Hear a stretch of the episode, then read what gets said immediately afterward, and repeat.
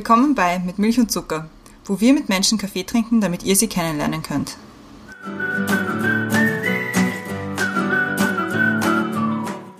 Ich bin ein bisschen aufgeregt, weil es unsere erste Live-Aufnahme und irgendwie das Setting ist schon sehr beeindruckend. Wir sind Christiane und Brenda von Mit Milch und Zucker und wir wünschen Ihnen guten Morgen erstmal. Ich hoffe, und Sie alle munter. wir ein bisschen länger schon. Oh ja, und die Christiane erklärt euch jetzt gleich, wie der Ablauf ist heute, wie das funktioniert. Bitteschön. Ja, mal schauen, ob ich irgendwas vergesse. Normalerweise erkläre ich das immer nur einer Person, heute sind es doch ein paar mehr. Also schauen wir mal, wie das funktioniert.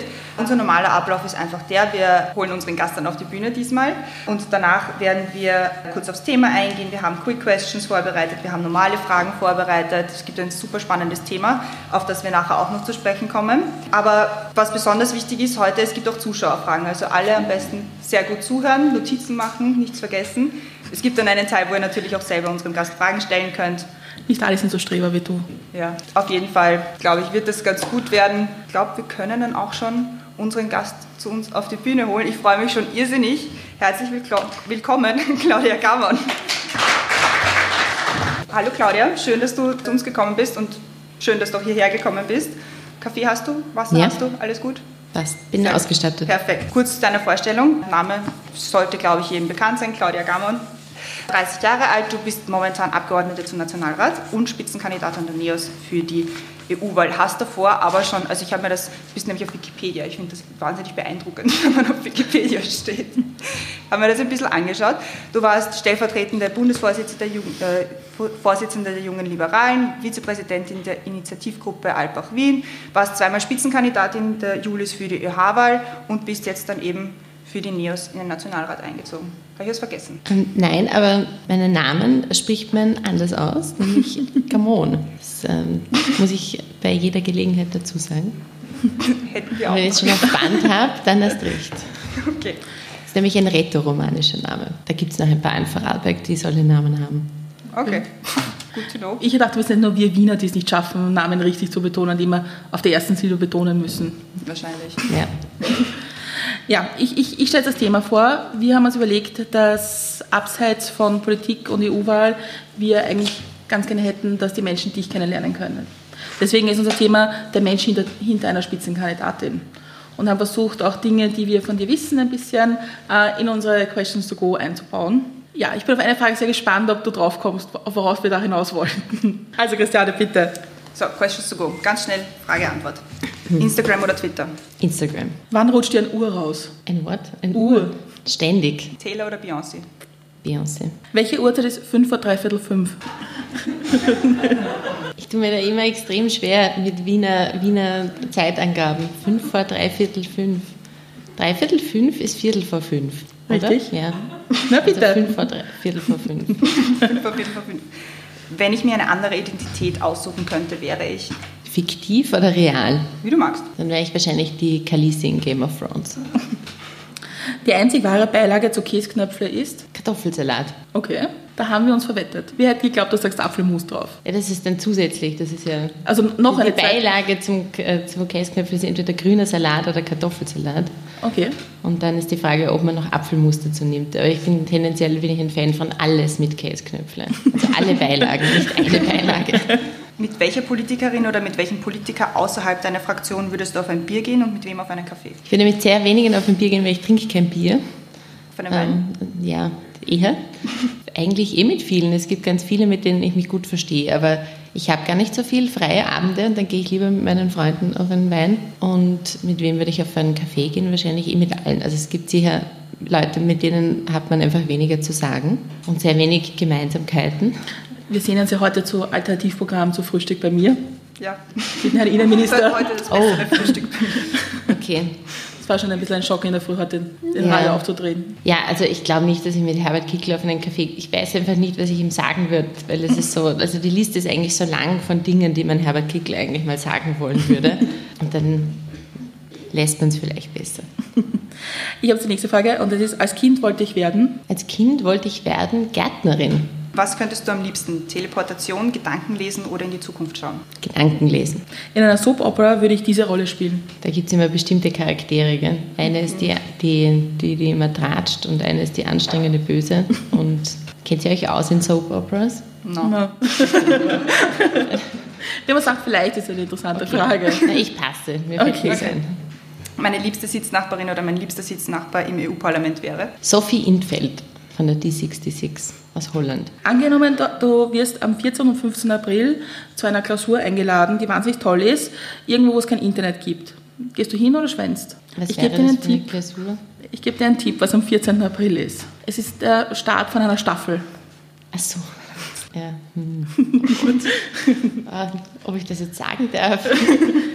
Ich glaube, ich würde wahrscheinlich nicht schwänzen, weil es wird ja, es wird ja nicht schlecht, die erste, die erste Folge, nur wenn man sie zwei Tage später anschaut. Und der Vorteil ist, wenn man kein Internet hat, kriegt man man noch nicht Spoil- gespoilert, Ja. dann ist es halb so tragisch. Ich liebe Europa, aber Ich liebe Europa, aber es ist manchmal schon ärgerlich. Was, ein aktuelles Beispiel, gestern war ich auf der Demo gegen Uploadfilter.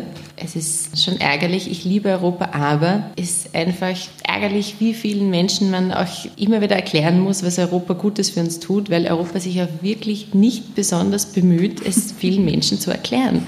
Es gibt natürlich eine Gruppe der Europaskeptiker, in Österreich übrigens besonders viele. Also wir sind ein Land, wo die, also dieses Level an Europaskepsis innerhalb der Europäischen Union sehr hoch ist. Ich habe es schade gefunden gestern, dass es auch offensichtlich eine, eine große Gruppe besonders junger Leute gibt, die tendenziell eher sehr europafreundlich sind und sehr überzeugte Europäer sind, die jetzt auch so eine quasi negative Erfahrung mit dem System europäischer Politik machen müssen. Und auch sehr viele das gestern auch den Eindruck erweckt haben, dass sie das auch der Europäischen Union als Ganzes zurechnen. Was natürlich inhaltlich nicht ganz stimmt, aber ich meine, das kann man ihnen nicht nehmen und ich kann auch verstehen, warum das dann so ankommt. Also das ist, das ist sehr schade, dass sich die Europäische Union nicht selber besser verteidigt. Was ist die nervigste Frage, die du als Politikerin bekommst? Am nervigsten ist es, dass man immer dieselben Fragen kriegt. Also so ein Interview, wenn man mal wirklich spannende Fragen kriegt, auch wenn sie komisch sind, ist eine super Erfahrung. Und ich finde es eher nerviger, dass man, ähm, dass es sehr repetitiv ist und man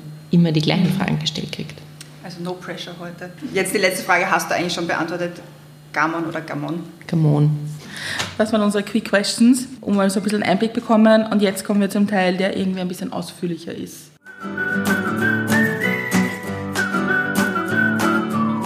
Und die Christiane hat die erste Frage. Ein guter Kaffee ist oder war für dich? Da geht es jetzt nicht nur um den Kaffee, wie der geschmeckt hat, sondern auch um die Gesellschaft, um die Umgebung. Ich habe wirklich in der Kaffee trinken, ich habe zwei wesentliche Kaffeetrinkerinnerungen, komischerweise. Das war früher, habe ich, nicht, wer trinkt als Kind, Jugendlicher, niemand trinkt gern Kaffee. Es wirkt einfach ziemlich grauslig. Und deshalb hat, glaube ich, jeder vielleicht eine Erinnerung, wann man das erste Mal gerne Kaffee getrunken hat. Und das erste Mal Kaffee trinken, wo ich gedacht habe, oh, das ist eigentlich ganz gut, da war ich mit meiner Schulklasse auf Wien-Woche. Und ich glaube, ich war da auch das erste Mal in Wien mit 16 oder 17. Auch lustig, wenn man dann irgendwann später zurückkommt, um hier zu studieren und sich langsam dann richtig orientiert und sich dann zurückerinnert, wie anders die Stadt gewirkt hat, wenn man das erste Mal da war. Weil es ist super, also es ist dann einfach eine andere Stadt. Aber ihr kennt es ja sicher auch, wenn man dann mal woanders hinreist und öfters eine Stadt erkundet, ist es eine, eine, ein ganz anderer Ort als den ersten Eindruck, den man hatte, vor allem auch geografisch. Ich habe irgendwie gedacht, die Mahü ist da und früher in meiner Vorstellung war sie über da, also so circa. Das alles- ist verquer gewesen. Und da sind wir natürlich, weil wir Landkinder sind, zum Starbucks gegangen, weil wir das super cool gefunden haben, dass das hier gibt. Und da habe ich das erste Mal einen Karamell Macchiato getrunken. Und das war super geil. Was natürlich auch abartig ist, weil das, das ist nur Fett und Zucker eigentlich. Natürlich ist es geil. ähm, also habe ich gedacht, so ist Kaffee. voll, voll toll, das trinke ich jetzt öfters. Es ist irgendwie sehr witzig, wenn man, wenn, man, wenn man so eine Stricherliste machen würde, was die Leute antworten auf diese Frage, ist es immer entweder, na, ich trinke eigentlich keinen Kaffee oder ich traue es mich fast nicht sagen, aber es ist Starbucks.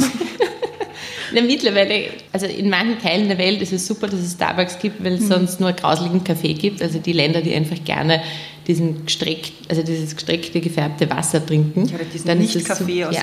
dem- Dann ist super, wenn man, wenn man einen Starbucks findet, aber ähm, es gibt so viel besseren Kaffee auf der Welt. Und das zweite Erlebnis war, da war ich auf Auslandssemester in, in Bordeaux in Frankreich in meinem Bachelor und da hat es ein tolles kleines Kaffeehaus gegeben, wo ich immer hingegangen bin, wo sie Kaffee in riesigen Schalen eigentlich serviert haben. Das war so einfach eine riesige Schale Kaffee, Cappuccino und da bin ich regelmäßig hingegangen und die Erinnerung an eine große Schale Kaffee, deshalb finde ich das ganz toll, wenn man irgendwo in einem Kaffeehaus einen riesigen Kaffee serviert kriegt, weil es ist so nicht nur so in einem kleinen Tässchen mit ein bisschen Wasser dazu, sondern einfach gescheit Kaffee.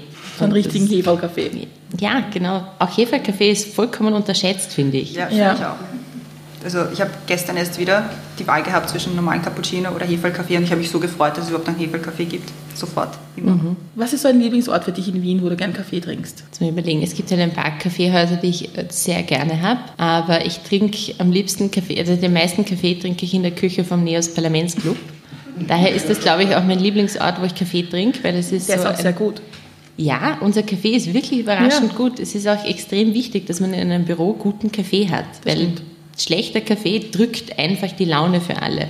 Deshalb ist es jetzt auch, jetzt haben wir ein bisschen mehr Wahlkampf, dann ist man mehr in der Wahlkampfzentrale und ich muss leider sagen, der Kaffee in der Neosphäre ist nicht so gut wie der im Parlamentsclub und das finde ich ist ein großes Problem und schon auch eine Menschenrechtsfrage für die Leute, die dort in der Neosphäre arbeiten. Ein schlechter Kaffee zum Arbeiten ist echt eine Zumutung. Wenn wir schon ja. über Arbeitnehmerschutz sprechen, das ist einfach wichtig.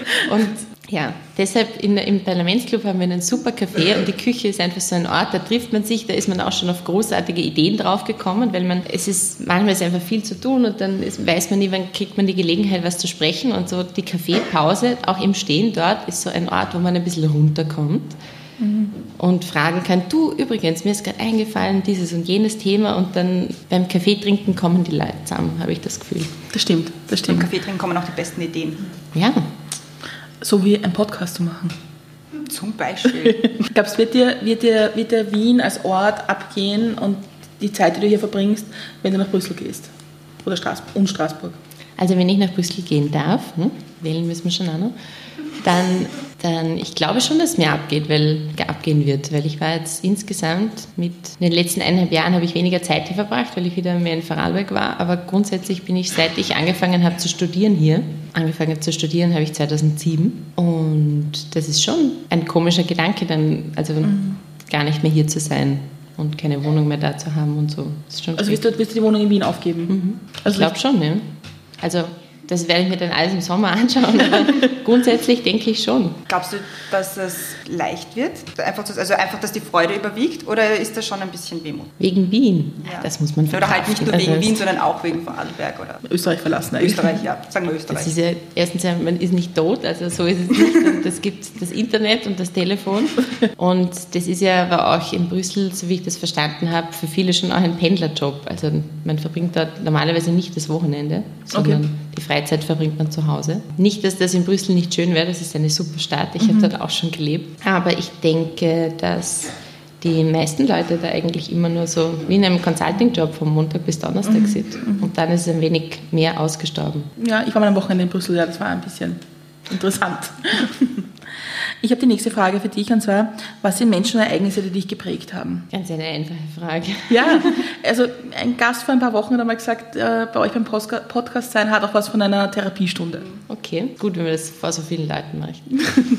Prägende Erlebnisse ganz viele. Man hat irgendwie so halt einfach Dinge, die einem hängen bleiben, vor allem aus der Kindheit. Mhm. Und ein prägendes Erlebnis für mich zum Beispiel, also man, man kommt auch gar nicht drauf, was einen so wirklich geprägt hat als Kind, bis man anfangen kann zu reflektieren, wie einen wie das den eigenen Charakter geprägt hat. Aber nun nicht, wenn man es erlebt, ist es einem noch nicht klar, dass es wichtig ist. Ich habe zum Beispiel lange nicht darüber nachgedacht, dass es für, für mich und meine Schwester ein sehr wichtiges Erlebnis war, wir sind zwar im Land aufgewachsen und sagen wir es mal so, in, in Nenzing in Österreich, in Vorarlberg, da ist alles irgendwie sehr ordentlich. Meistens alle katholisch, schauen meistens alle sehr ähnlich aus und man hat halt das, was man in Vorarlberg nennt, man ist halt chörig, man ein chöriges Leben, das ist alles halt so, wie es gehört. Über Umwege, lange Geschichte jedenfalls, hat eine Zeit lang eine, eine Flüchtlingsfamilie aus Sierra Leone bei uns zu Hause gelebt.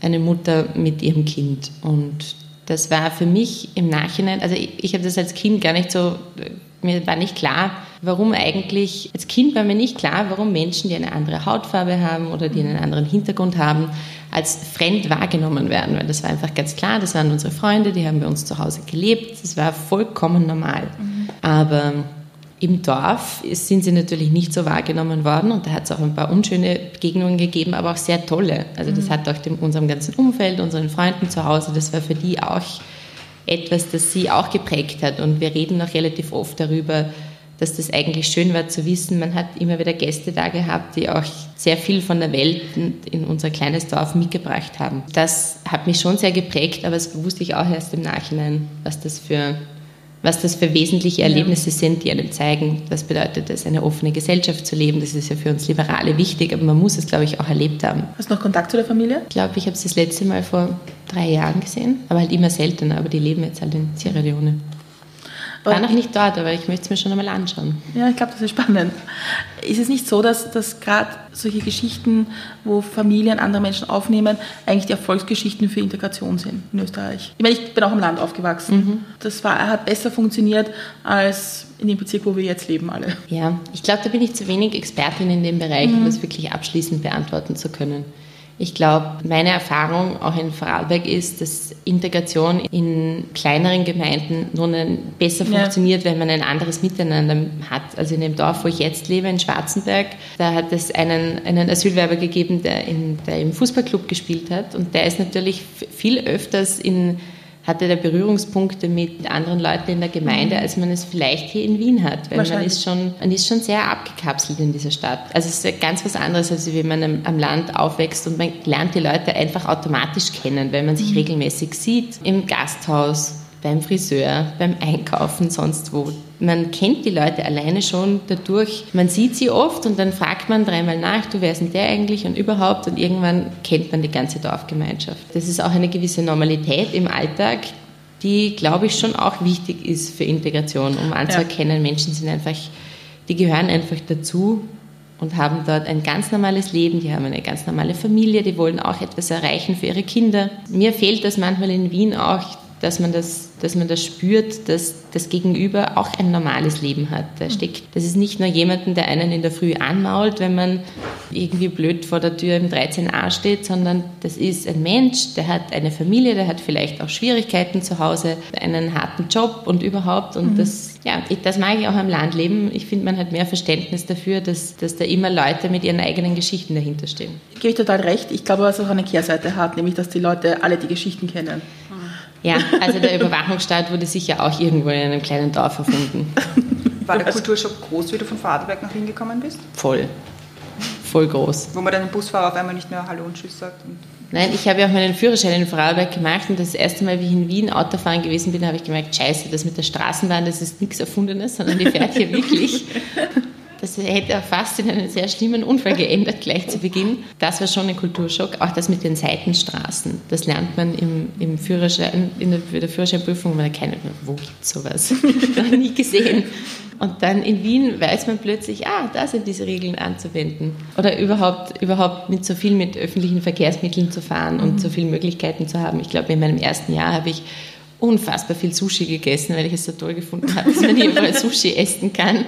So als müsste ich das ganze Sushi der Welt auf einmal essen, weil wer weiß, wann es das nicht mehr gibt. Das sind Dinge, die ich, ich weiß nicht, ob das dann ein Kulturschock ist. Das ist halt einfach. Kulturschock ist halt auch sehr drastisch. Genau, also es ist nämlich nicht negativ. Ja. Mir hat es total getaugt. Dann ist man halt einfach in einer anderen Kultur. Wie man muss aber auch nicht übertreiben, ist nicht so unterschiedlich. Wie wir von, also wir sind von Niederösterreich nach, nach Wien gezogen und was für mich das Tollste war, dass man nicht irgendwie abhängig davon ist, dass man irgendwo abgeholt wird oder dass der Bus nur alle drei Stunden fährt, sondern dass man irgendwie Freiheit hat in Wien. Das war für mich irgendwie so das tollste Erlebnis, nach Wien zu ziehen. Aber in Bezug auf Aber ich war, ein bisschen, ich war ein bisschen jünger.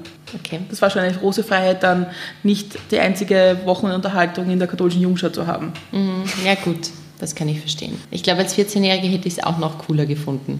Ja. Weil zum Beispiel, wenn man ins Kino gehen hat wollen, das war halt immer logistisch ein Aufwand, was irgendwie planen müssen. Wo fährt man hin? Also das einzige Cineplex, wo man wirklich alle Filme sehen hat können, war halt damals in Hohenems. Es gibt immer noch das einzige, jetzt ist immer noch in Hohenems. Und das war dann schon immer ein Aufwand, wie man dort hinkommt, weil wenn man öffentlich hingefahren ist, wenn man nicht gerade Vater oder Mutter hatte, die einen mit dem Auto hingeführt haben, war das schwierig zu organisieren. Deshalb ist ja auch das mit dem, mit dem Autofahren für mich war, ist das so ein so ein Freiheitserlebnis mhm. am Land, weil man plötzlich wirklich selber mobil ist und wohin fahren kann, alleine. Das ändert sich dann in Wien, weil da weil die Möglichkeit, dass du öffentlich wirklich überall hinkommst und auch quasi am Abend auch noch nach Hause kommst, das ist für mich im Vergleich, das ist dann richtige Freiheit, weil jetzt merke ich es wieder, wenn man sich mal daran gewohnt hat, dass man öffentlich überall hinkommt, findet man es ganz komisch, wenn man wieder in einem Land ist und ja. denkt sich, man ist eigentlich sehr eingeschränkt dadurch, dass man unbedingt ein Auto braucht, um überall mhm. hinzukommen. Aber ja. als 14-Jähriger hätte ich es wahrscheinlich auch cool gefunden in der Stadt. Und dann U-Bahn fahren können, wenn man will und solche Sachen. Das mhm. war schon sehr toll. Ja.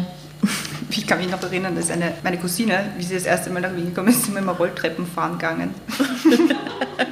das war ein Highlight.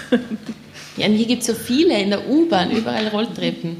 Haben wir jetzt ernsthaft ein Gespräch über Rolltreppen? Ja.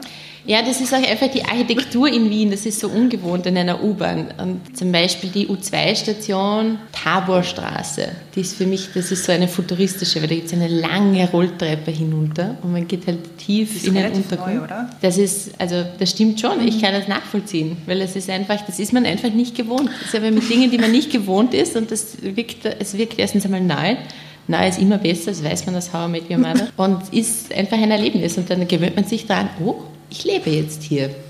Und dann, und dann das ist dann, dann dreht es einem erst richtig um, dass man sagt, das ist jetzt meine neue Realität.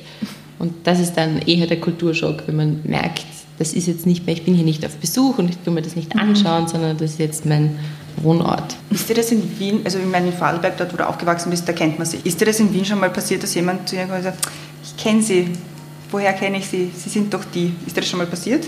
Ja, in letzter Zeit relativ häufig.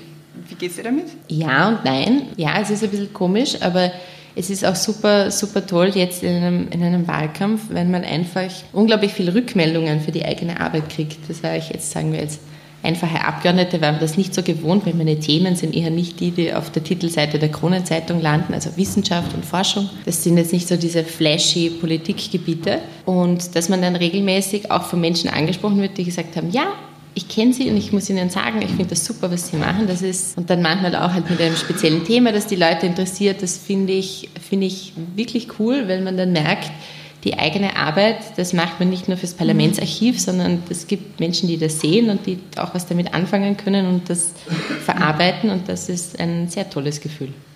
Also wir haben eine Anekdote, die wir lang diskutiert haben, ob wir die erzählen sollen oder nicht, wo wir mal, wo wir mal das Winge miterlebt haben. Wir waren äh, bei einer Theatervorstellung und mit der Beate und sind dann nachher noch auf einen Café gegangen, sagen wir so. Ein Café. und es ist dann, wir sind halt dort gesessen und das sind so, so eine Gruppe an Menschen sind dann irgendwie so gestanden, haben wir so geschaut und irgendwann hat sich der eine hergetraut und gesagt, also sind Sie wirklich die? Sind Sie, sind Sie das wirklich? Und das war einfach wahnsinnig lustig, weil äh, zuerst haben sie geglaubt, wir sind die Bodyguards, warum auch immer. Wie so einschüchternd ausschaut. ja, wahrscheinlich. Und ja, aber es war, es war sehr lustig. Also das war irgendwie so. Dieses davor, dieses Hin- und Hergehen, so über dieses, ja, ich gehe jetzt nochmal aufs Klo und dann immer so, so mit Seitenblick so, hm, ist es, ist es nicht. Ich mache das ja auch. Also wenn ich irgendwo ja. jemanden, wenn ich, also es ist ja auch, man, man sieht in Wien halt regelmäßig Leute, die man irgendwie bewundert oder so, und Schauspieler und, und Musiker oder eben auch Politiker. Und dann zuerst ist man sich dann ja nie sicher, weil es wäre auch blöd, wenn man die Leute anspricht und dann sind sie es gar nicht. Und dann, und dann schaut man halt und ja, dann geht man zwei, dreimal vorbei und schaut noch einmal. Und ich, jetzt weiß ich ja, wie sich das dann für das Gegenüber anfühlt. Ja. okay, gut, soll ich einfach Hallo sagen? Ja, aber soll man einfach Hallo sagen zu dir? Ja, ja, also bei Politikern so oder so, die arbeiten ja für euch, die könnt ihr grundsätzlich immer anmalen und Hallo sagen. Aber wenn das so echte Berühmtheiten sind, da, da bin ich, da traue ich mich eigentlich auch nicht. Schon ein bisschen ein Eingriff in die, in die Privatsphäre. Wenn ich, also wenn ich mir jetzt denke, ich wäre super berühmt und würde mir jetzt irgendwie in einem Kaffeehaus sitzen und meinen Kaffee trinken und mir denken, oh super, endlich mal Ruhe. Und dann kommt jemand her und sagt, ah, bespaß mich. Das glaube ich nicht so. nicht so der Burner. Die Leute sind ja berühmt, weil ganz viele Menschen sich ihre Filme anschauen und ins Theater gehen und überhaupt. Also ist, und ich glaube, das taugt denen schon auch. Vielleicht nicht zu jeder Tages- und Nachtzeit, aber. Wir beim Herfahren haben wir die ersten Plakate gesehen von dir. Ja. Auf der Straßenbahn. Das war so, ich schau mal. Du hast ja, es gibt ein Plakat oder wird ein Plakat geben mit So meine Herren. Weil du hast ja das große Glück, lauter ältere weiße Herren um dich zu haben als Spitzenkandidaten. Wie ist es in der Politik als Frau? Ist es, glaubst du, schwieriger als als Mann, vor allem als junge Frau? Ich sag's ja und nein. Ja und nein, ja, weil es natürlich viele Leute Vorteile haben oder ja, im Sinne von, es ist schwieriger. Also wie ich im Parlament angefangen habe, habe ich schon auch bemerkt, dass man, und das ist in dem Fall vor allem, hat das auch mit dem Alter was zu tun, dass man sich viel stärker beweisen muss, als es vielleicht ältere Kolleginnen und Kollegen, die mhm. auch neu reinkommen, tun müssen. Aber nein, im Sinne von, das ändert sich einfach so schnell, was ja auch gut ist. Es hat sich lange extrem langsam geändert mhm. und man merkt einfach, dass es sich im Moment in einer größeren Geschwindigkeit ändert und das ist auch, das ist schon sehr gut so. Glaubst du, dass, dass das im Europäischen Parlament anders ist? Ist da das Verhältnis, gibt es da mehr Frauen als, als im österreichischen Parlament? Hm, ich glaube nicht, ne? Aber ich habe jetzt, ich war diese Woche in Brüssel und weil wir so ein Alle-Treffen hatten und habe auch die Gelegenheit gehabt, mit ein paar zu sprechen und die haben schon auch das Gefühl, eben weil sich in den letzten fünf Jahren hat sich einfach auch in den ganzen europäischen liberalen Parteien ein Riesensprung mhm. getan. Und die Listen sind in allen Ländern, in allen, all den Mitgliedsparteien jünger geworden, weiblicher geworden, diverser geworden. Das wird sich dann auch nach der Wahl, glaube ich, bemerkbar machen in der neuen Zusammensetzung des Parlaments. Wäre wünschenswert. Wie ist das, also das war jetzt die erste Elefantenrunde. Hast du das also war das dann so alle Männer auf der einen Seite und du auf der anderen Seite oder nicht? Oder war das eher so links, rechts, Mitte oder wie, wie tut ihr da davor? Wir, wir tun eigentlich gar nichts, sondern das ist ja immer der jeweilige Fernsehsender, der halt einfach sagt, ihr sitzt halt so und man weiß das dann vorher und kann sich schon mhm. ein bisschen darauf einstellen, zwischen wem ist man. Es ist schon, man kennt dann auch schon alle. Wir sind eigentlich, haben uns auch schon öfters getroffen und das ist dann, ah, okay. sind eigentlich alle, eigentlich alle sehr freundlich und sehr nett. Und man redet halt vorher und sagt Hallo und, und Christi, Servus, wie geht's? Schon wieder da. Ja, das ist, gehört, dann, gehört dann halt auch das normalisiert sich total. Also ich bin immer noch wahnsinnig aufgeregt davor und ich muss dann immer meine Apple Watch abnehmen, weil das letzte war ich bei einer Veranstaltung, sie hat gesagt, uh, ihre Herzfrequenz ist no shit, Sherlock. Und das wird dann von, von Mal zu Mal ein bisschen, kriegt man die Aufgeregtheit weg und kann mhm. sich mehr darauf konzentrieren. Was war so in deiner politischen Karriere bisher so der Augenblick, wo du am aufgeregtesten warst? Ich glaube, wie ich angelobt worden bin im Nationalrat. Man sich das schwer vorstellen kann. Ja. Und dann denkt man, uh, ab morgen, dann ist alles anders, aber eigentlich ist nichts anders. Man fühlt sich dann immer noch gleich an. Da war ich, glaube ich, am aufgeregtesten. Und die erste Rede Nationalrat, wie war die? Ja, das ist da ist man so, da war ich so aufgeregt, dass ich mich im Nachhinein gar nicht mehr erinnern konnte, was ich wirklich gesagt habe. Aber es hat schon gepasst. Ich habe es mir dann nochmal im Fernsehen angeschaut. Also es war, ich, ich, hatte keinen Blackout. Das geht dann so schnell, man steht dann einfach da und dann passiert es einfach und dann ist schon wieder vorbei. Wir hören die Frage öfters, ob das nicht nervig ist, sich selbst, seine Stimme selbst zu hören. Furchtbar. Na, ist es nicht nervig, sich auch da im Fernsehen zu sehen? Oder ist es nicht, wird man nicht doch sehr kritisch und denkt man sich, ja. was würde sich jetzt wer anderer denken oder was würde ich kritisieren, wenn das wer anderer wäre? Ja, ja, voll. Am Anfang habe ich mir sehr schwer getan und ich habe mich dann immer zwingen müssen, mir das anzuschauen, weil es mhm. ist ja auch wichtig, dass man sich anschaut und sich auch über sich selber ärgert, damit man besser wird. Aber das ist so zu Beginn, ist man, oh, und dann sagt man, oh, gehe ich jetzt noch in die TV-Thek und schaue mir das an. Aber es wird dann, es wird dann, man gewöhnt sich dann daran. Hast du irgendwie Tipps, wie man mit so Nervosität umgeht? Nein. Gibt es keine Tipps? hast du irgendein Ritual, das du vorher machst? Also bevor du eine Rede hältst oder jetzt Diskussionsrunden hast oder so irgendwas? Nein, also was im Nationalrat gut funktioniert, ist, ich rede immer sehr gern nach FPÖlern. Ich tue mir einfach so viel einfacher, wenn mich jemand vorher ärgert. Und dann kommt es und dann, dann steht man schon dort und sagt sich, boah, Gott, Gott, schon wieder. Und dann ist man so richtig, dann ist man motiviert und dann denkt man, jetzt will ich echt was loswerden. Also dann mhm. geht man nicht hin, weil man eine Rede vorbereitet hat, wenn man was zu sagen hat. Dann geht's gut. Dann ist man auch nicht mehr nervös, sondern dann freut man sich darauf. Ich denke mal, wenn ich mir, wenn ich mir Plenartage anschaue und mir denke, da reden manche Leute, da könnte ich aus der Haut fahren. Also ich, ich stelle mir das wahnsinnig schwierig vor, dass man nicht alle drei Sekunden irgendwie am Tisch steht und sagt, das kann doch wohl alles nicht euer Ernst sein. Ja, und umgekehrt auch, das ist so unnötig. Also bei manchen Reden, die ich mir im Nationalrat anhöre, deine nicht, denke ich mal, also, warum, warum hast du das jetzt sagen müssen? Weil das hätte es genauso gut nicht sagen können und es hätte den gleichen Ausgang gehabt. Ja, das mag schon sein. Das ärgert mich auch manchmal aus unterschiedlichen Gründen, weil es gibt natürlich diese, diese Redebeiträge, auch vor allem von, der, von den Freiheitlichen, wo ich wirklich ein, ein, ein inhaltliches Ärgernis natürlich mhm. habe mit dem, was gesagt wird. Aber es ist auch oft, wenn, wenn so eine Debatte irgendwo 30 Redner eingemeldet sind. Das ist halt der Vorteil bei uns in einer kleinen Fraktion. Dann haben wir ein bis zwei Leute, die wir dort einmelden und die sagen, dass was gesagt werden muss. Und sonst ist es halt, ist es halt schon zehnmal gesagt worden oder es wird noch einmal gesagt. Aber auf der anderen Seite, wir sind eine kleine Fraktion. Bei uns kann man sehr oft reden. Mhm. In einer großen Fraktion ist es natürlich auch das Recht der Abgeordneten, die nicht so oft drankommen, weil sie eben Teil einer großen Fraktion sind, dass sie das auch rüberbringen mhm. können. Und daher, ich, ich muss mich manchmal oft selber in der Nase nehmen, weil ich natürlich nicht den ganzen Tag immer konzentriert zuhöre. Das ist natürlich auch nicht fair den Kolleginnen und Kollegen gegenüber, aber das kann man auch nicht zehn Stunden lang. Na, ich glaube, es gibt auch Themen, wo man zwar zuhören kann, wo man sich denkt, aber ich habe da jetzt keine besondere Meinung dazu. Ja, ich kenne mich ja auch nicht überall mhm. en Detail aus, das muss man schon auch sagen. Für das hat man ja Kollegen, die mhm. Experten sind genau. in ihrem Bereich und die einem dann auch den Sachverhalt erklären. Vor allem, wenn es so, also wenn es wirklich Spezialbereiche sind, irgendwie Verkehrspolitik, die Regulierung dort, das ist nicht mein Bereich. Ja. Und einzelne Finanzthemen, wo ich natürlich so eine, grundsätzlich schon eine Ahnung habe, aber das geht dann so ins Detail hinein, das, und dann gibt es aber vorne eine Riesenaufregung. Da denkst du, du kannst gerade die Aufregung nicht nachvollziehen, weil irgendwie. Und dann sind es aber meistens so die fünf Abgeordneten im Raum, die wissen, worüber sie reden und die reden dann quasi miteinander zu fünft mhm. oder reden sich gegenseitig an und der Rest vom Raum merkt man ist so, hm. Was war die lustigste Rede? Ich meine, jetzt, ich meine, jetzt kennt gerade jeder. Wer macht die Arbeit? äh, Darf man da auch laut loslachen? Ich, Muss ich habe es im Fernsehen gesehen und habe schon lachen müssen. Ja, ja gut, die Frau, die Frau Sozialministerin ist schon auch besonders im Parlament immer ein Highlight.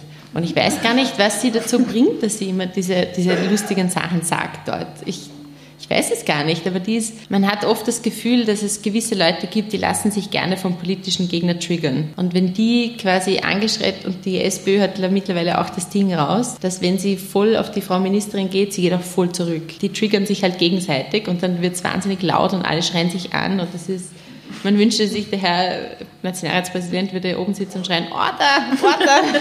da wird es dann gut passen. Und und es gibt aber auch andere Pärchen, mhm. so quasi Gegensatzpaare im Parlament, die sich immer, wo man weiß, wenn der jetzt irgendwie was Deppertes sagt, dann kommt sein Gegenüber hundertprozentig als Nächster raus und fährt ein. Würdest du dich darüber freuen, wenn der Kurt Razzelli mal eine Rede von dir vertont? Ja, wäre sicher lustig, aber ich glaube, also ich habe das Gefühl, ich bin eher eine, eine ich bin in den 95 Prozent der Fälle, es sei denn, ich habe mich auch triggern lassen, eine eher sehr sachliche Rednerin. Deshalb denke ich, dass ich im Gegensatz zu Matthias nicht so viel Material liefere. Ich habe nämlich, ich bin jetzt auch kein Sprachbilder-Wörterbuch. Das kommt bei mir nicht so raus. Das iPhone werfen und so? Ja, aber das ich habe hab letztens nachgezählt, ich habe insgesamt schon 150 Reden im Nationalrat gehalten und ich glaube, die, die so wirklich die, die Unterhaltungspotenzial haben, das waren nicht so viele, weil in den meisten Fällen es so geht, Novelle des Universitätsgesetzes und halt andere Dinge, wo ich auch immer denke, was könnte ich, wie könnte ich das jetzt total blumig erklären und denkst du, ich, ich finde jetzt einfach nichts. Und da muss man es auch so sein lassen. Es muss auch okay sein, mhm. dass man sachlich über ein Thema redet und das hat kein Unterhaltungspotenzial, ja, aber wir sind ja auch nicht im Kabarett, sondern im Nationalrat und ich fände es auch schöner, wenn manche Leute ihr Unterhaltungspotenzial zurückschrauben würden, damit man mal normal miteinander reden kann, weil es gibt eh immer genug Gelegenheiten, um, um es zur Inszenierung zu nutzen im Nationalrat. Und ich weiß auch, dass es immer dieselben Leute gibt, die sich dann diese Wissenschaftsdebatten anschauen und von denen kriege ich dann auch sehr nette E-Mails nachher und dann weiß ich auch, dass es angekommen ist. Was bringt dich zum Lachen? Urviel. Ich glaube, ich bin äh, in vielen Dingen sehr leicht zu begeistern manchmal. Ich mag Kabarett und ich mag lustige Filme. Was bringt mich zum Lachen? Ich schaue mir sehr gerne diese ganzen amerikanischen Late-Night-Shows an. Also so, da gehe ich am Abend dann vorm Schlafengehen oder beim Haare machen mhm. in der Früh auf YouTube und schaue mir das an, was John Oliver zur Welt sagt. Sowas finde ich sehr lustig. Ich war bei einer Aufnahme von Stephen Colbert dabei. Wahnsinnig toll, schon spannend. Aber es ist dort nicht so lustig, wenn man zuschaut. Ja, ich war ja. mal bei der Daily Show mit Jon Stewart. Uh, auch gut. Ja, ich wollte eigentlich Stephen Colbert anschauen und da habe ich aber kein Ticket gekriegt und dann bin ich zur Daily Show gegangen. Aber es ist eine coole Erfahrung irgendwie. Ja, voll. Ja, ich war bei Conan O'Brien in L.A. und bei Stephen Colbert in, in New York. Aber Stephen Colbert war schon wahnsinnig viel besser. Der macht auch eine Q&A am Anfang. Das ist das, die finde ich toll, vor allem ihn finde ja. ich toll. Findest, findest du, es fehlt sowas in Österreich? Sollte es sowas geben? Ja, unbedingt. Also, also ich, weiß nicht, ob wir, ich weiß nicht, ob wir da, ob der, der Markt groß genug ist, blöd gesagt, dass mhm. sowas erfolgreich sein könnte. Kriegt das nicht der Clean eigentlich so eine Sendung? Habe ich das irgendwie falsch gelesen? Ja, aber ich, ich glaube, das wird eher Satire, oder? Ja, weil Willkommen Österreich ist prinzipiell so das einzige österreichische, was so irgendwie in die Richtung Ja, aber wenn, wird, wenn Willkommen Österreich das österreichische, die österreichische Late Show ist, dann die Frage ist aber, das ist ja natürlich eine interessante Frage. Muss es wirklich so einen großen Markt geben für so eine Sendung? Weil wir haben den ORF. Also die können einfach. Ja. Ja, aber ich, oft, vielleicht glauben Sie, dass das niemand sehen will. Ich weiß es nicht. Ich würde es gern sehen. Ich finde schon, dass das bei uns fehlt.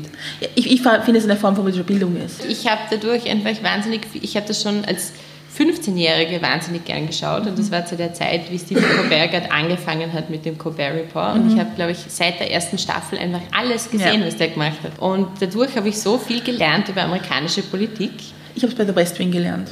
Ja, natürlich dort auch, aber man sieht es dort und man weiß, das ist eine Comedy-Sendung und ja. dann geht man halt auf Google und liest die Dinge auf Wikipedia nach und danach weiß man einfach mehr, weil man braucht so eine, also es ist einfach einfacher, wenn man den Leuten einen lustigen und und niederschwelligen Zugang gibt zu diesen Themen. Und das stimmt, das, du hast mhm. recht, das ist politische Bildung, mhm. weil gerade jetzt beim Thema Europa, die, ist man lernt das ja immer noch in der Schule mit den, mit den Säulen der Europäischen Union und dann hat man das Gefühl, man hat dann im Kopf, es schaut aus wie ein Haus, die EU.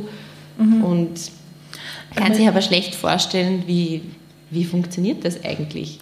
Mein da müsste jemand geben, der das lustig erklärt. Total. Mein Lieblingsspruch ist immer, die dort in Brüssel. Ja. Hm. Und ich, es ist aber, ich finde es auch sehr schwer zu erklären, jemandem zu sagen, also die EU ist schon auch Österreich und es ist jetzt nicht so, als hätte Sebastian Kurz noch nie was mit der EU zu tun gehabt. Aber das ist ja immer gleich. Das ist in Freiburg ist ja auch die in, die in Wien. Obwohl der Herr Landeshauptmann auch immer da ist und die mhm. Dinge mitverhandelt und, und vieles blockiert. Das ist immer, immer im Endeffekt das Gleiche. Es ist auch in der Gemeinde die in der Gemeindevertretung schon wieder falsch entschieden. Ich glaube, man kann allerhöchstens ein bisschen mehr wissen auch und ein bisschen mehr darüber mhm. aufklären, wie die Abläufe sind. Aber das ist ja auch eine emotionale Frage. Also ich kann ja, obwohl ich weiß, es gibt eine Landeshauptleutekonferenz, die viel mehr Macht hat als der, die restliche Politik in Österreich. Und es gibt das alles und ich kann trotzdem immer noch emotional über etwas schimpfen. Ich glaube, das muss schon noch erlaubt sein. Das ist auch, auch Politik ist, wenn es wenn es beim Empfänger ankommt, nicht immer rational. Das ist auch okay so. Mhm. Aber es soll nicht gerade sein, weil man, weil man wirklich einfach, letztens in St. Pölten habe ich eine junge Dame getroffen, die, ähm, man, ja, und das sind EU-Wahlen und überhaupt, und die hat auch gesagt, uh, ist das was anderes wie das hier? So quasi, weil jetzt schon, schon wieder wird gewählt und überhaupt, und dann, und sie hat gesagt, ah, interessant. Gut, ja, dann wird sie sich das jetzt anschauen. Aber ich finde es schade, dass, dass, dass, sie hat auch gesagt, sie hat in der Schule hat ihr das nie jemand erklärt und dann kann man es ihr ja nicht vorwerfen, blöd gesagt. Ist es nicht eine der häufigsten Fragen, die du bekommst? Na, was bringt man die EU eigentlich? Nicht unbedingt, nein. Das ist gar nicht so oft, aber das, ich, vielleicht hat sich das auch ein bisschen geändert, aber eine Erfahrung war letztens unterwegs auf Wahlkampftour eine, eine Dame in einem Handelsbetrieb, die gesagt hat, sie war eigentlich immer sehr europaskeptisch, aber das die letzten zwei Jahre an, sich anzuschauen mit dem Brexit hat sie darauf gebracht, da haben wir schon was davon, weil die Briten, die sind jetzt einfach im Arsch, blöd mhm. gesagt. Mhm. Also da ist einfach, da merkt man, das ist ein Riesenchaos und man kriegt immer nur mit, die Politiker sind zu blöd, es zu lösen, obwohl sie es irgendwie angestachelt haben und, und mit verursacht haben.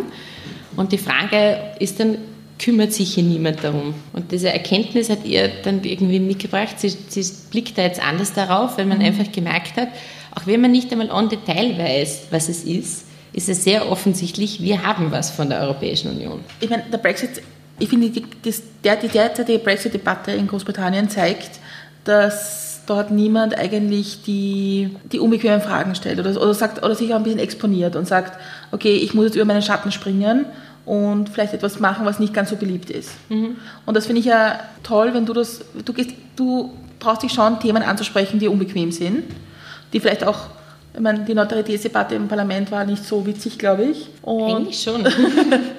ja, aber wäre es nicht als Politiker manchmal leichter zu sagen, Freibier für alle und für Leibwand gegen Arsch. Ja, eh, wenn man das will, dann muss man ja nur zur ÖH-Wahl gehen, weil da gibt es ja wirklich oft Freibier ja. für alle. Ja, klar, aber das wird ja auch oft gemacht. Also mhm. solche Dinge wie, äh, was waren die Beispiele der letzten Jahre unter Rot-Schwarz, der Pensionshunderter zum Beispiel, der war so eine Geschichte. Und Pflegeregress. Äh, Pflegeregress war auch so eine Geschichte.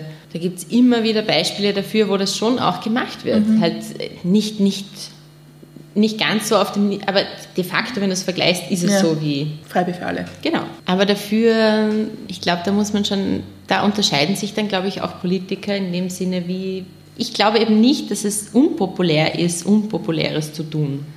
weil man schon auch merkt, Menschen haben Respekt davor, wenn man mhm. sagt, ich stelle mich hin. Ich bin überzeugt davon, dass es wichtig, auch wenn es schwierig ist und, und sehe es als meine Aufgabe, nicht nur das Populäre zu vermarkten, sondern das Unpopuläre zu erklären mhm. und zu erklären, auch, auch wenn es vielleicht konterintuitiv ist zu Beginn, wenn man etwas hört, macht das schon auch Sinn.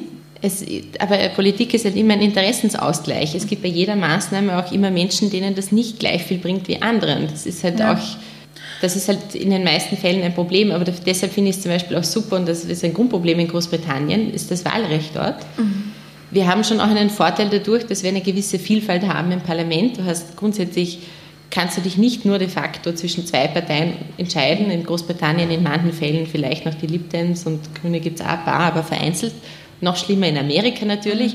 Aber du hast bei uns, ist dieser Interessensausgleich inhaltlich passiert alleine schon dadurch, dass du einen demokratischen Diskurs hast und du hast kleinere Parteien, die halt auch für, für ihre unter Anführungszeichen Zielgruppe arbeiten und das hilft dabei, glaube ich, auch schwierigere Themen anzusprechen. Es gibt auch immer Leute, die behaupten, wir brauchen unbedingt ein Mehrheitswahlrecht, damit wir die schwierigen Themen angehen können, weil da gibt es eine übermächtige Partei und die wird ihre Macht dann natürlich nur für das Gute nutzen und die, und die richtigen Dinge tun. Also das ist, glaube ich, absoluter Blödsinn. Aber das zeigt eben jetzt schon wieder, ist, ist, ist Theresa May schon abgesetzt worden von Michael Gove. Ich habe nicht mehr mitgekriegt, was heute früh passiert ist.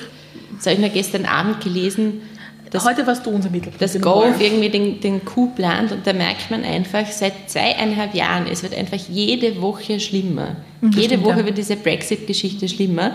Und das Einzige, was vor allem die Tories beweisen, aber auch Labour, oder wie man in Österreich sagt, Labour, ähm, beweisen ausschließlich, dass es ihnen nur darum geht, der nächste Premierminister zu werden. Das stimmt. Das ist das Einzige, was diese Leute interessiert. Und es ist so, als wenn sie wüssten, es ist nicht richtig, aber sie können nicht anders. Das ist mein Vorwurf an Labour, zu sagen, ich meine, ihr habt auch nicht so Unschuld an der Situation, weil ich meine, Corbyn will auch nur gewinnen. Genau. Und meine, die, Wahl, die Wahlaussage habe ich, nicht, hab ich in diese Kategorie gegeben. Ich habe dann Satikan dazu gehört.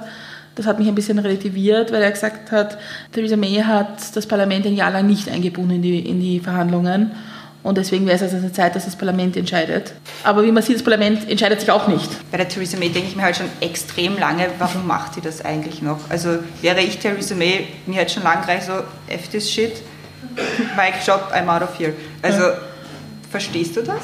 Oder kannst Warum du das nachvollziehen? Ja. ja, ich meine, ich habe das Gefühl, wir haben auch manchmal falsches Mitleid mit ihr, weil sie ist auch mitschuld daran und ja, sie hat das auch nicht gut gemacht. Und ich glaube, letztendlich ist das eine, eine ganze Kaste von Politikern in Großbritannien, die, und da sind auch die Linken da mit dabei, mhm. weil die funktionieren nach derselben Logik im Endeffekt, die alle so angstoffen von ihrem eigenen Ego sind und einfach glauben, wenn ich das nicht mache, dann, dann wird das Land untergehen und irgendwie, irgendwie ist ihnen noch nicht klar, dass sie schon auf diesem Rettungsboot außerhalb der Titanic schwimmen und alles mit runtergezogen haben.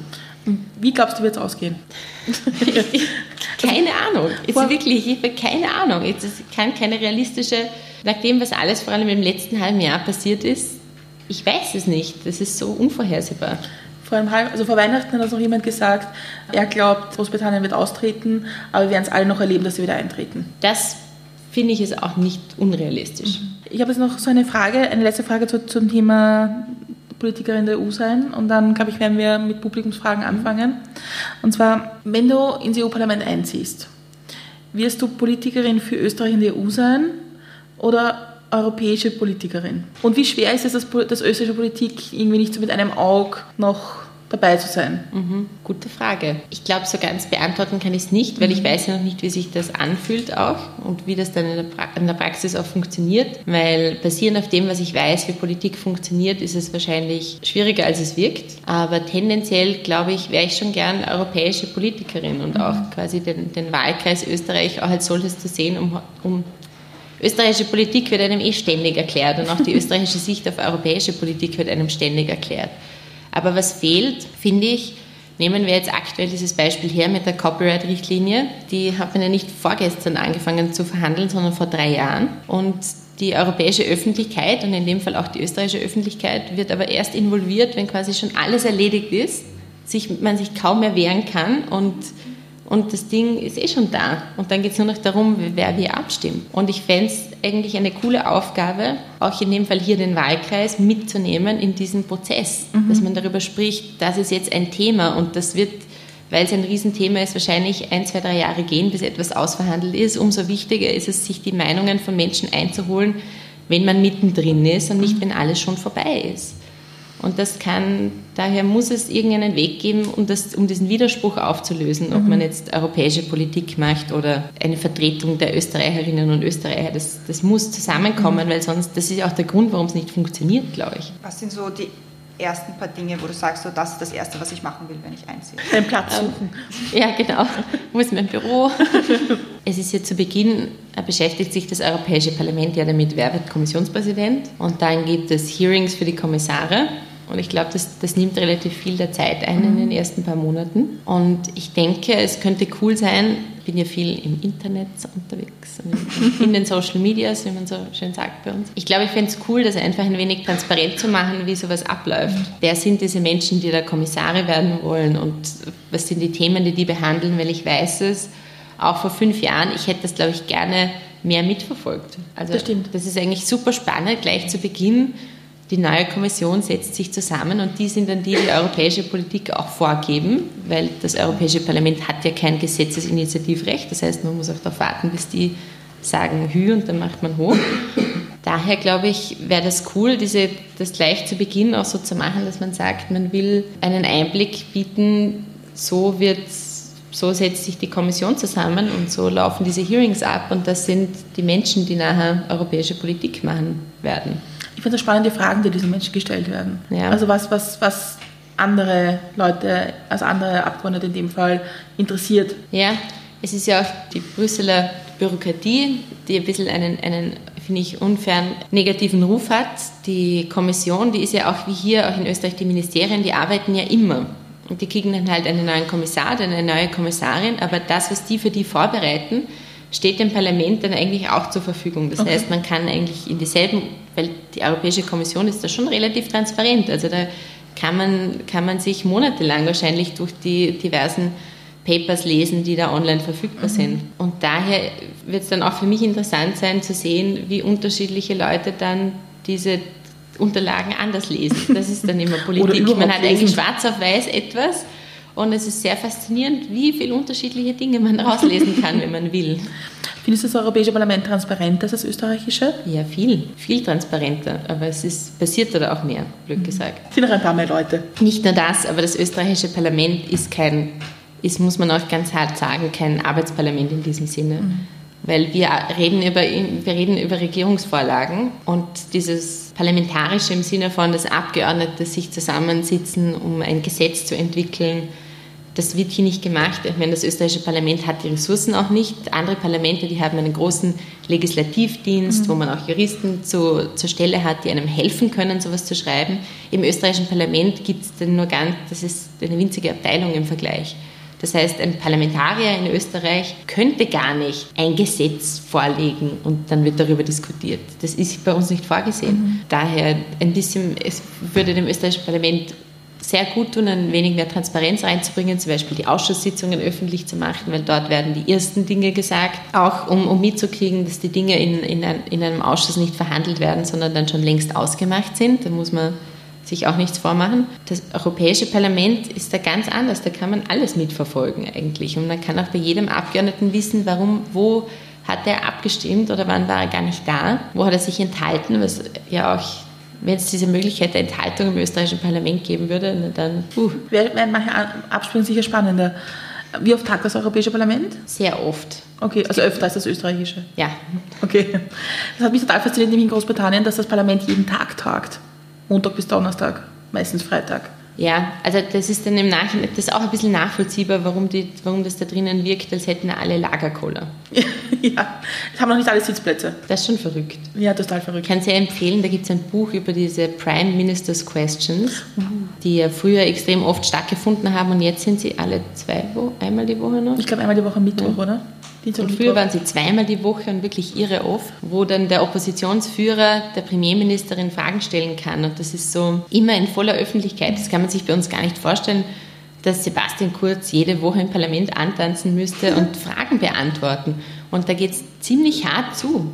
Das ist so, das ist, das finde ich total, das finde ich echt geiler Parlamentarismus, weil und in diesem Buch ist so toll beschrieben, wie von unterschiedlichen, weil das irgendwie Leute sind, die auf beiden Seiten mal gestanden sind und den Oppositionsführer beraten haben, aber auch den Premierminister. Wie bereitet man sich auf das vor? Man ist so eine voll eine rocky Sequenz, wie sich die darauf vorbereiten, weil die müssen einfach alles wissen. Die müssen jede Frage beantworten können. Und die Oppositionsführer sind aber auch so gut vorbereitet, dass sie alles zurückschießen können. Und das ist dann ein richtiges Match. Und viel wichtiger noch, dass es dort einen Sprecher des, des, des Haus gibt, wie der, den wir jetzt kennengelernt haben, die aber auch abverlangen, dass Fragen beantwortet werden. Und nicht dieses übliche, das man bei uns kennt, diesen Bogen, um eine Frage zu machen, riesengroß. Es ist schwierig zu beantworten. Genau. Danke, sehr interessante Frage. Übrigens, ich würde gerne über was anderes sprechen. Das geht dann dort nicht. Und das finde ich schon cool. Dass, wenn es das im österreichischen Parlament geben würde, ich glaube, das würde die Qualität in der Politik auch wesentlich erhöhen. Ja, das glaube ich auch. Es gibt interessanterweise, es ist auch sehr spannend, es gibt es nicht nur fürs Parlament, sondern auch für den Bürgermeister von London. Gibt es auch eine Question Time. Mhm. Die Alten mit Boris Johnson würde ich mir mal anschauen. sind sehr unterhaltsam. So, ich glaube, wir sind mit unseren Fragen, also wir hätten noch ein paar, aber wir sind relativ durch. Kommen wir mal zu den Zuschauerfragen. Ja, wir haben uns gedacht, wir sammeln immer drei, drei, drei, drei Fragen und hätte immer davon dass gerne, dass eine Frage von einer Frau ist, dass wir ein bisschen eine Abwechslung haben. Äh, hallo, mich würde interessieren, welches Thema dich besonders ärgert, dass es im Nationalrat nicht genug Aufmerksamkeit bekommt. Bei welchem Thema tut es dir besonders weh? Und hast du die Hoffnung, dass sich das im EU-Parlament irgendwie ändert, dass es eine bessere Plattform dafür gegeben ist? Mhm. Hallo, mich würde interessieren, wenn du jetzt gewählt wirst und nach Brüssel ziehst, wenn du in fünf Jahren darüber redest, wann würdest du sagen, dass das eine erfolgreiche Zeit war für dich und für Europa? Liebe Claudia, eine Frage sollte von einer Frau sein, jetzt ist die eine Frage von einem Mann. Ich habe mir überlegt, ich stelle mal eine sexistische Frage. Stell dir vor, du bist in Brüssel und da sind Lobbyisten und die ganze Männerriege geht in eine Table Dance Bar. Und da triffst du dann die Domina von äh, Herrn Kickel und sie sagt ja, okay, jetzt hast du einen Wunsch frei. Welcher Wunsch wäre das? Also von allen Fragen, die ich geglaubt habe, dass sie gestellt werden, die war eindeutig nicht dabei. Welche Themen werden nicht behandelt, schmerzhafterweise im Nationalrat? habe nicht so viel, ich habe nicht den hundertprozentigen Einblick auch in die Themenbereiche meiner Kollegen. Ich glaube, da hätte jeder hätte in seinem eigenen Themenbereich wahrscheinlich ein etwas, was ihn ärgert, dass nicht darüber gesprochen wird. Ärgert mich vor allem im Forschungsbereich, dass wir viel zu wenig über echt über inhaltliche, also es gibt mittlerweile, und das ist echt was Cooles, einen Bericht, in der dem österreichischen Parlament vorgelegt wird, seine Übersicht über Technikfolgenabschätzung. Das hat man eingeführt vor eineinhalb Jahren und äh, das ist die, die Akademie der Wissenschaften gemeinsam mit dem AIT. Die erstellen diesen Bericht, das ist übrigens öffentlich auf der Website des Parlaments. Da gibt es jetzt schon drei, glaube ich. Und es ist einfach ein Überblick, was wird in der Zukunft alles passieren, in unterschiedlichen Technologiebereichen, was wird es für geile Dinge geben und was bedeutet das für einen Gesetzgeber eigentlich. Also wo wird man wahrscheinlich vielleicht was regulieren müssen oder wo müsste man eine Basis schaffen, damit das wirklich sich entwickeln kann. Weil manchmal äh, reicht es auch nicht, keine Regulierung zu haben, damit etwas erforscht wird und angewendet wird, sondern du brauchst Regulierung dafür, dass es sich blöd gesagt jetzt entfalten kann. Aber mit diesem Bericht, der ist noch der ist ja schon einmal im Ausschuss diskutiert worden, ich bin mir gar nicht sicher. Jedenfalls wird das gar nicht als Arbeitsgrundlage verwendet im Nationalrat. Ich finde das so komisch.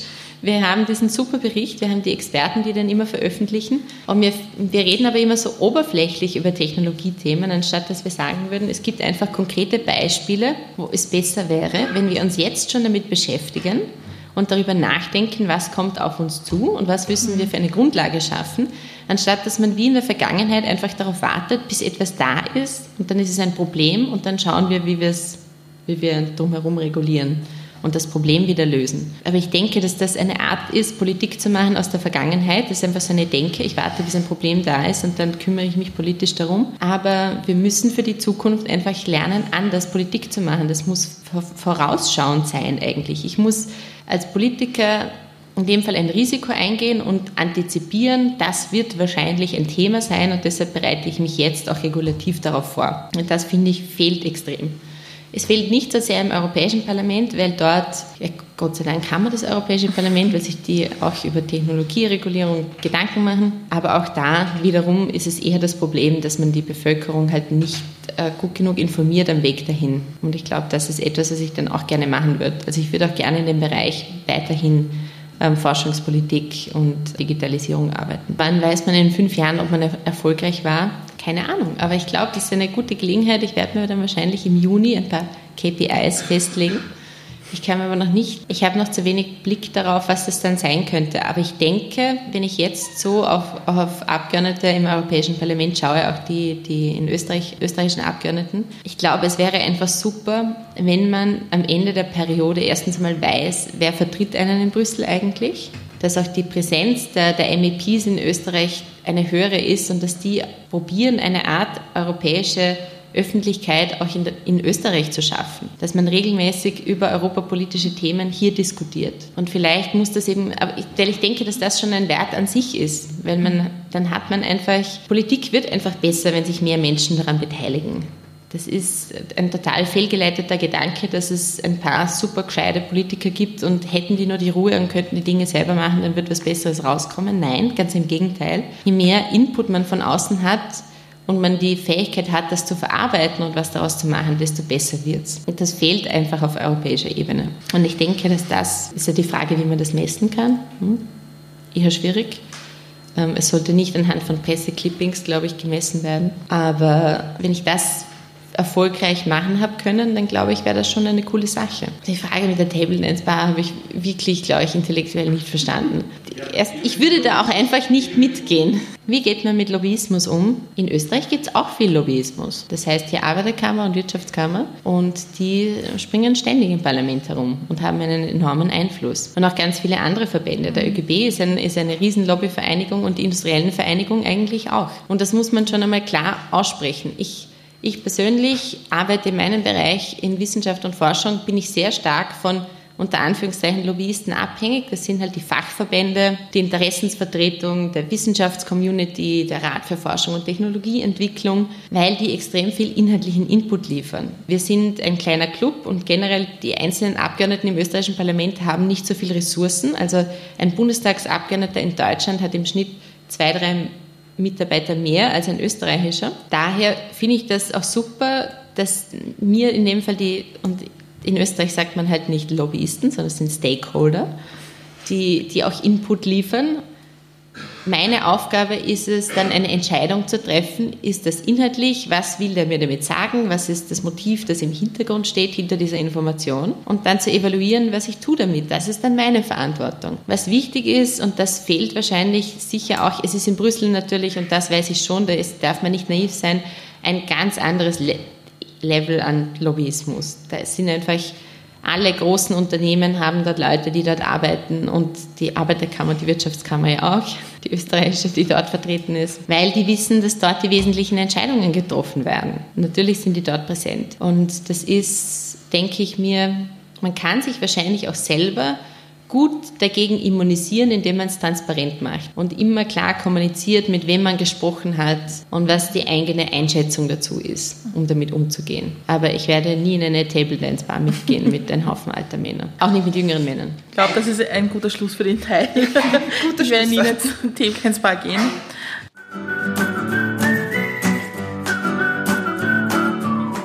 Wir sind jetzt am Ende angelangt. Jetzt haben wir Fragen aus dem Publikum gehört, wir haben Fragen, Fragen von uns gehört. Gibt es irgendwas noch, was du uns hier den Gästen, den Zuhörerinnen und Zuhörern noch sagen möchtest, außer geht's wählen? Macht's europäische Politik. Österreichische Politik, da gibt es einfach einzelne Themen, da reden wir jahrelang darüber. Es gibt einfach gewisse politische Themen, die sind im Alltag fast omnipräsent. Da redet man einfach regelmäßig darüber, auch weil halt die Innenpolitikteile in den Zeitungen sind so groß und mehrere mhm. Seiten. Jetzt muss ich denken, das ist ja alles Audioformat, deshalb muss weniger zeigen, mehr sagen. ähm, riesen Innenpolitikteil und dann gibt es ab und zu eine kleine Europaberichterstattung über Themen, das ist jetzt passiert dort. Und ich glaube, es wäre cool, gerade auch wenn jene, die sagen, wir sind unter Anführungszeichen proeuropäisch eingestellt, das auch als, als Auftrag an einen selber zu sehen, dass man dann auch mit Freunden und mit jedem, der auch politisch interessiert ist, über europäische Politik diskutiert. Und natürlich ist es schwierig, weil wir nicht so einen Bezug dazu haben, weil die Nationalratssitzungen haben einen gewissen Unterhaltungsfaktor. Wenn man sie anschaut, die Sitzungen des Europäischen Parlaments sind ein bisschen steifer. Ich bin nicht der Meinung, dass es dem Europäischen Parlament gut tun würde, wenn dort mehr Kultur aus dem Nationalrat reinkommt. Ganz im Gegenteil. Aber ich glaube, wir, wir sollten das mehr nutzen und mehr darüber diskutieren und auch unterschiedlicher Meinung sein, ganz unbedingt.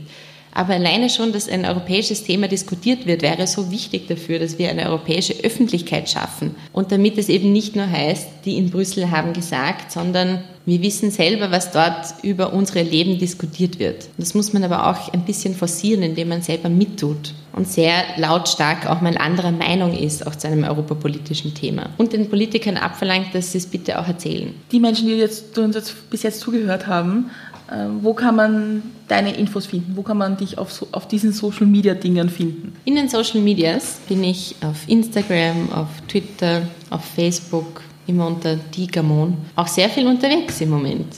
Und wenn man vor allem ähm, auf Facebook und auf Instagram folgt, dann kriegt man auch mit, wo man mich treffen kann, um mit mir laut unterschiedlicher Meinung zu sein. Dann bleibt es mir noch, mich zu bedanken, dass du die Zeit genommen hast und für die Fragen und für die Geduld mit uns. Äh, beim Ateliertheater, bei Fanny und Bachi für die Organisation und bei allen, die sich Zeit genommen haben, heute zuzuhören und Fragen zu stellen.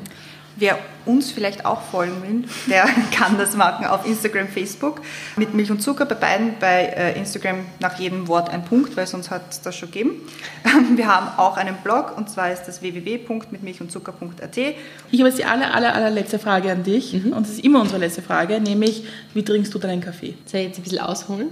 Wie du magst. Also am liebsten mit Milch, mittlerweile mit äh, Kuhmilch wieder. Ich war, ich habe sogar mal eine Zeit lang vegan gelebt, aber nachdem ich zu 60 Prozent aus Bergkäse bestehe, ist mir nicht mehr länger möglich gewesen. Dadurch trinke ich aber immer noch gerne ab und zu den Kaffee auch mit Sojamilch. Dann danke und danke für den interessanten Vormittag. Danke fürs Kommen trotz des schönen Wetters.